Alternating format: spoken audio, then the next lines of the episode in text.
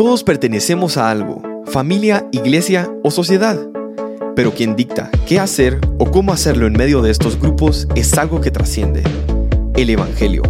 A través de él podremos vivir extendiendo nuestra mano al necesitado, escuchando al cargado y abrazando al vulnerable. Y de eso hablamos aquí, en conversaciones cotidianas que apuntan a la esperanza eterna. Bienvenidos a otra edición de Religión Pura el podcast de Alianza Cristiana para los Huérfanos. Buenas tardes, días, noches, donde sea que ustedes estén. Quizás estamos juntas en la cocina o quizás estemos juntos en el gimnasio, en la caminadora o paseando el perro o en la regadera, no sé.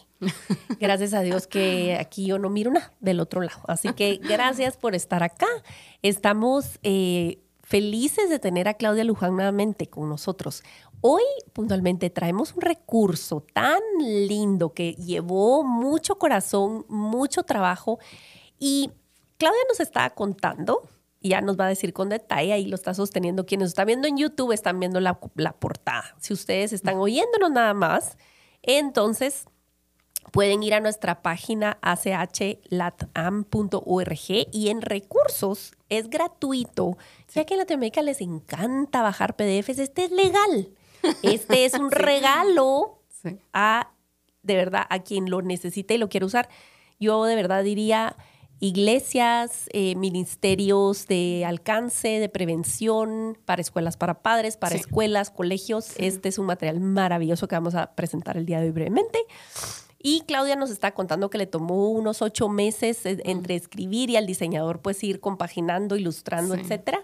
Pero yo diría, Claudia, que va mucho más porque ahí va metido toda tu experiencia, todo tu amor y todo lo que Dios te ha enseñado por casi 15 años de trabajo en el mm. campo, con familias vulnerables, eh, como trabajadora social. Entonces, contanos del proyecto. Estamos felices en ACH de poder tenerlo en nuestra página de recursos em, y lo queremos ver alrededor de Latinoamérica. Tiene características bien lindas y mm, contanos. Bueno, muchas gracias. Me encanta la verdad poderlo presentar. Esta es la guía para la crianza. Es ideal para papás y mamás o cuidadores primarios, es decir, el adulto que pasa más horas con el niño, para niños de 7 a 12 años, ¿verdad? Eh, la verdad es que es un material que ha sido para mí un privilegio. No lo hice sola, soy coautora, mi colega Joanna French eh, ayudó mucho de Australia, 16, 17 horas de diferencia. Era así como que para mí lunes, para ti martes, ¿verdad? Y así era como nos, nos podíamos medio coordinar. También, bueno, tiene un montón de ciencia, pero sobre todo mis dos grandes maestros, mis hijos, ahora mi hijo más pequeño me dice, mamá, fíjate que a mí sí me gustó, fíjate. Y, y, cuando querrás la puedes probar en mí. Y yo pensaba como, ay, si supiera que fueron mi inspiración, ¿verdad? Oh. Entonces, eh, bueno, esto contiene malas y buenas noticias, ¿verdad? Entonces, si son un poquito como yo, yo creo que nos vamos primero por las malas y después nos quedamos con el, con el buen sabor. Dale.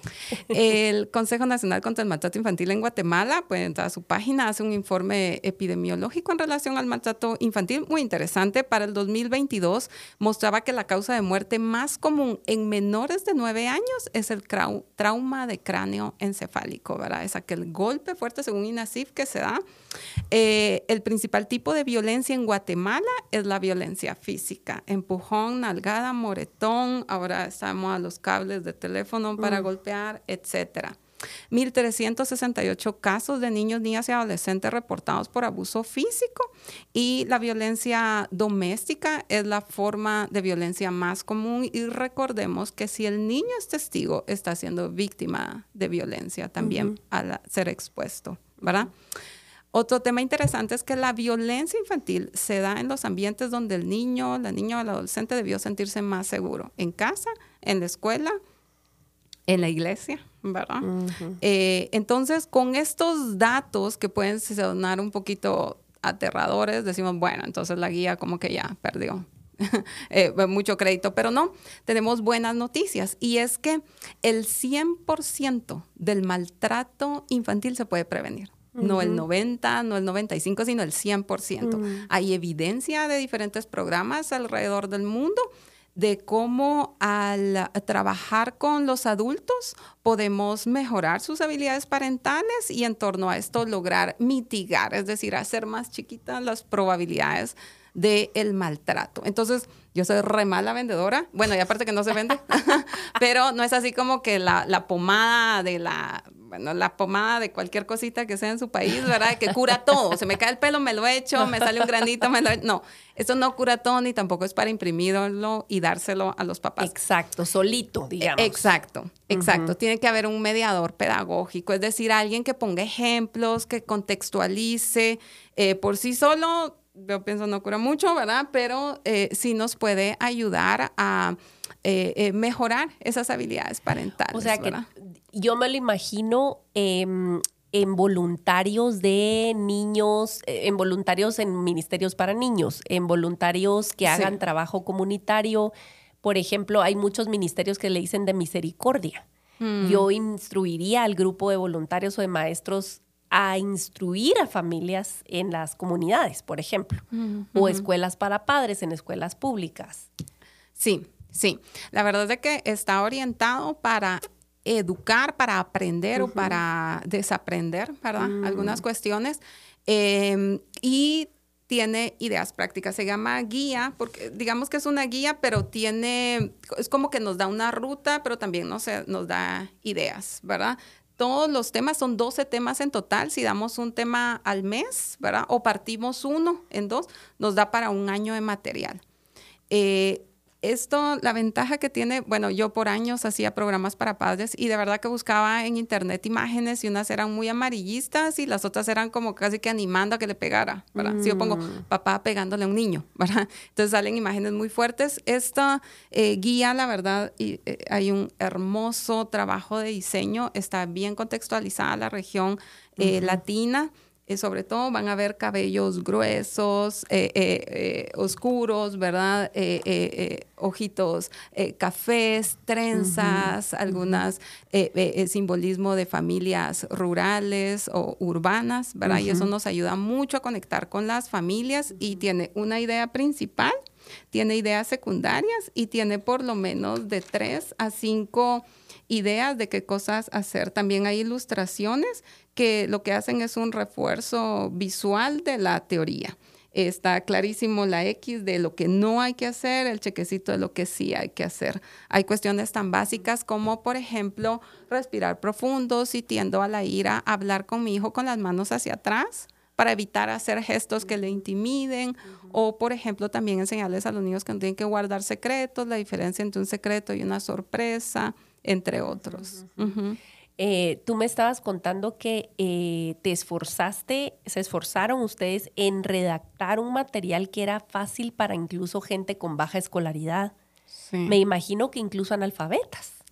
Sí, sí, de hecho era una de las cuestiones más complejas porque si me piden hacer una clase o una exposición magistral sobre crianza, yo por cada hora de exposición me tardo dos horas de elaboración de material. Entonces para dos horas serán cuatro horas. Pero de verdad que en estos pasaba un día completo, dos días y me costaba mucho porque yo pensaba, ¿cómo explico la negligencia? A una persona sin escolaridad o cómo explico que tiene eh, derechos y también obligaciones. Era un tanto complejo, pero algo que me ayudó mucho fue poner el rostro de algunos casos, ¿verdad? Es una guía que nos dice que sí hacer no solo todo lo que no, porque en Latinoamérica somos muy punitivos, ¿verdad? Muy dados al castigo. castigo. Entonces, el material nos dice que sí podemos hacer. Y eso me lo enseñó un caso, una mamá, si no me recuerdo, no tenía escolaridad y ella me dijo, ella perdió a sus hijos, fue a prisión por ponerlos a vender, por eh, temas de, se vio como trata, ¿verdad? Eh, eh, fue sentenciada a 30 años, pero después hubo una mejora en su proceso, así que salió en libertad, quería recuperar a sus hijos que están en diferentes hogares. Y en una ocasión la señora me dijo a mí, mire señor, yo ya le entendí que no tengo que hacer un montón de cosas, en el juzgado también me dijeron que no tenía que hacer, cuando estaba privada de libertad me dijeron que no hacer, pues no me han dicho que sí, que sí hago cuando fulanito me tira los fideos en la cara o cuando eh, mi hija quiere salir y yo pienso que no está bien, que sí hago. Y en honor de verdad a ese caso y a otros que me han ido enseñando, es que la guía contiene por cada tema por lo menos tres ideas de qué se hace. Genial. otro excelente ejemplo, en, tuve la hermosa oportunidad de entrevistar a un juez de niñez en Guatemala y él me decía, hay mucho desconocimiento. Los papás son papás, pero no saben ser papás. Tengo una abuelita que abiertamente me dijo aquí, mire, yo le puse las manos a mi hija en el comal porque no vino a la hora que quedamos. Y otra que le corregía con quemaduras de plancha. De verdad casi cae en la tortura. Pero ¿qué es lo que pasa? Hay un desconocimiento enorme y el error va de generación en generación en generación. Entonces necesitamos iglesias, personas eh, que estemos dispuestas a enseñar a otros, no con una mano en la cintura, sino desde mis propios errores, eh, que sí hacer, que no hacer, eh, respirar profundo, el poder si le cae bien, mejor mándeme primero a mí un WhatsApp antes de hablar con su hija adolescente o con su hijo, ¿verdad? Por ejemplo. No, y, fíjate, Claudia, que hay algo que yo he llegado a comprender más y más y más. Em, toda verdad le pertenece a Dios. Toda mm. verdad es verdad de Dios. Y cuando tú decís hay mucha ciencia atrás del mm, libro, me fascina. Porque la ciencia muchas veces pareciera como mala palabra en la iglesia o la psicología o terapia, cualquier cosa parecida. Pero yo quiero decirles que la ciencia confirma el Evangelio. Sí. El hecho de cómo Dios nos hizo, cómo Dios nos creó, cómo Dios configura el cerebrito desde un bebé en el vientre hasta sus años de desarrollo. Tiene un propósito y tenemos ciertas disfunciones porque así aprendemos con la experiencia y el apego que necesitamos ejercer ese ciclo de confianza. El niño necesita algo, lo pide, de buena o mala manera lo pide. Y la respuesta que obtiene de los adultos en su vida determina cómo se va a ir desarrollando. Pero a veces pareciera que la gente de la iglesia tiene miedo de conocer temas profundamente, profundamente espirituales, pero que son expresados por la ciencia. Y entonces no queremos aprender de desarrollo infantil y lo reducimos a no castíguelo, que aprenda el rebelde, mire qué dice la Biblia, que la vara y que esto. Y yo no estoy aquí para discutir eh, que, que, está equivocada la iglesia de los últimos 200 años. Yo no estoy para discutir eso, solo quiero poner en la mesa y dejar claro que si entre más destrezas adquirimos y más comprensión de la etapa de desarrollo de nuestros hijos, menos recurriremos a métodos que por tradición hemos repetido. Sí, sí. Creo que mientras más conocemos toda esa ciencia, más tenemos cosas concretas porque alabar al Señor. De verdad.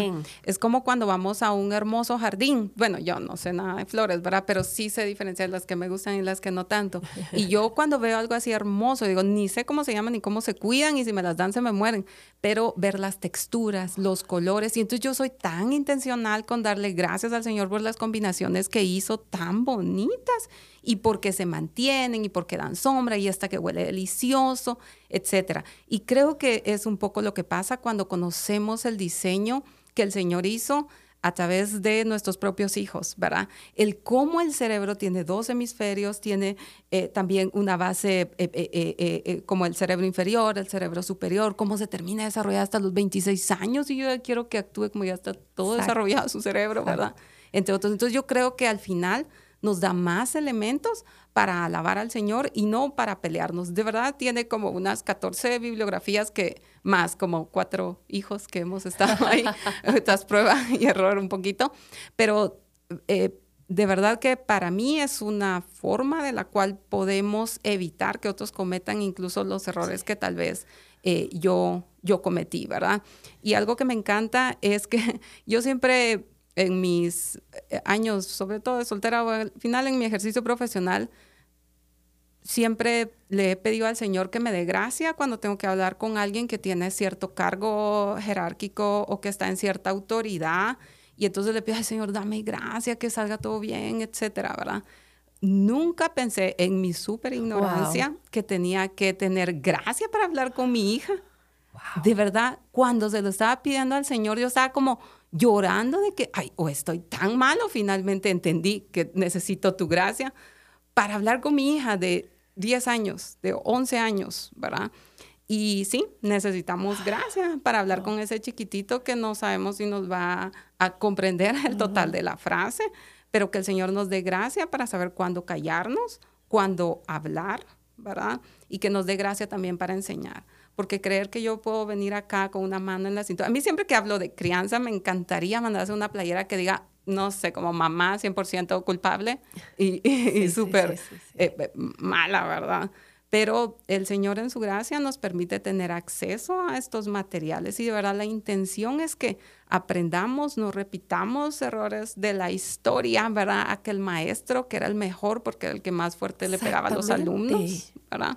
Sino que nosotros podamos eh, corregir eso, honrar al Señor y ser tal vez muy específicos en que, ay Señor, qué bendición tenerte a ti durante los terribles dos, o en los cinco, o en la segunda infancia. Ajá, ajá, totalmente, totalmente. Claudia, de verdad estoy emocionada porque es un recurso que gracias a la generosidad, yo no sé quién, Yo tampoco, pero un montón de familias en Australia. Un montón de gente australiana está trayendo a Latinoamérica este recurso que, como repito, va a estar disponible, está disponible ya en nuestra página achlatam.org. Eh, para que ustedes lo descarguen. Es de para libre consumo, o sea, lo pueden bajar, imprimir, reproducir. Sí, eso sí, en su, desde su primera o segunda página, creo yo, dice que está realizado con el apoyo de familiares en Australia que tienen un afecto especial por las niñas y las familias vulnerables en Guatemala y es permitida su reproducción total o parcial.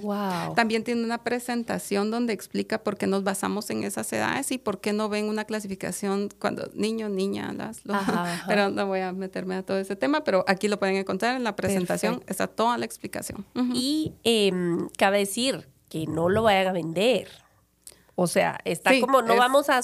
Quiero asumir que no hay nadie aquí que, que dice, hoy voy a hacer mi agosto. No.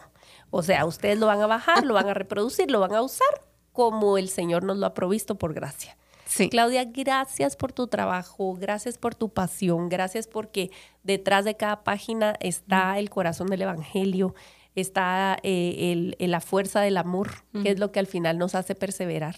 Y es en quien nosotros estamos arraigadas por misericordia de Él, ¿verdad?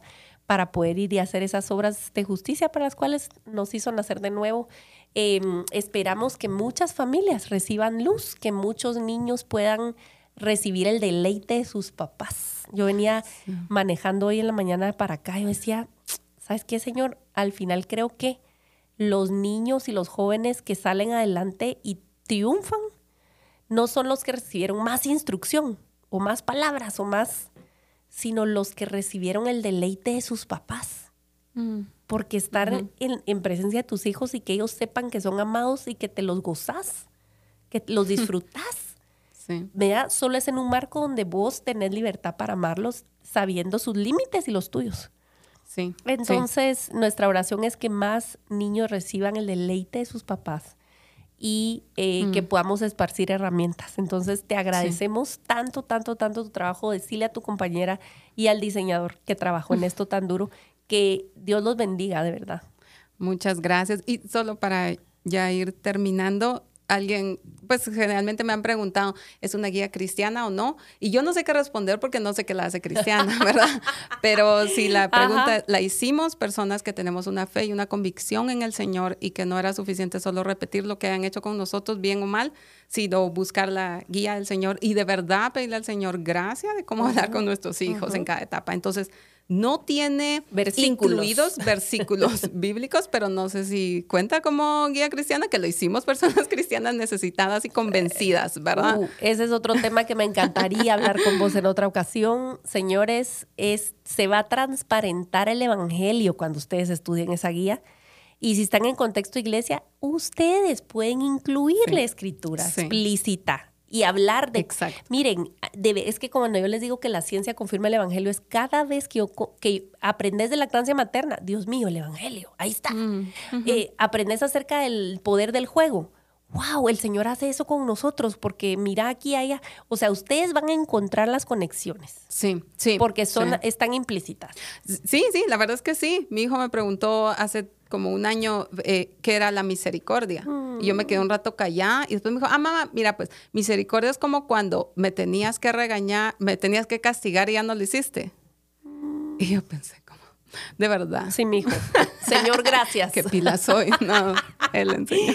Así es, bueno, de verdad, qué gusto tenerte, Claudia, con nosotros. Esperamos que sea la continuación de esta relación de muchos años que el Señor nos permita servirle aquí, exponiendo la verdad, eh, de verdad que el Señor nos provee. Dios les bendiga y nos vemos la próxima vez en Religión Pura. La religión pura y sin mancha delante de nuestro Dios y Padre es esta. Visitar a los huérfanos y a las viudas en sus aflicciones y guardarse sin mancha del mundo. Gracias por acompañarnos en otro episodio de Religión Pura. Síguenos en nuestras redes como Alianza Cristiana para los Huérfanos.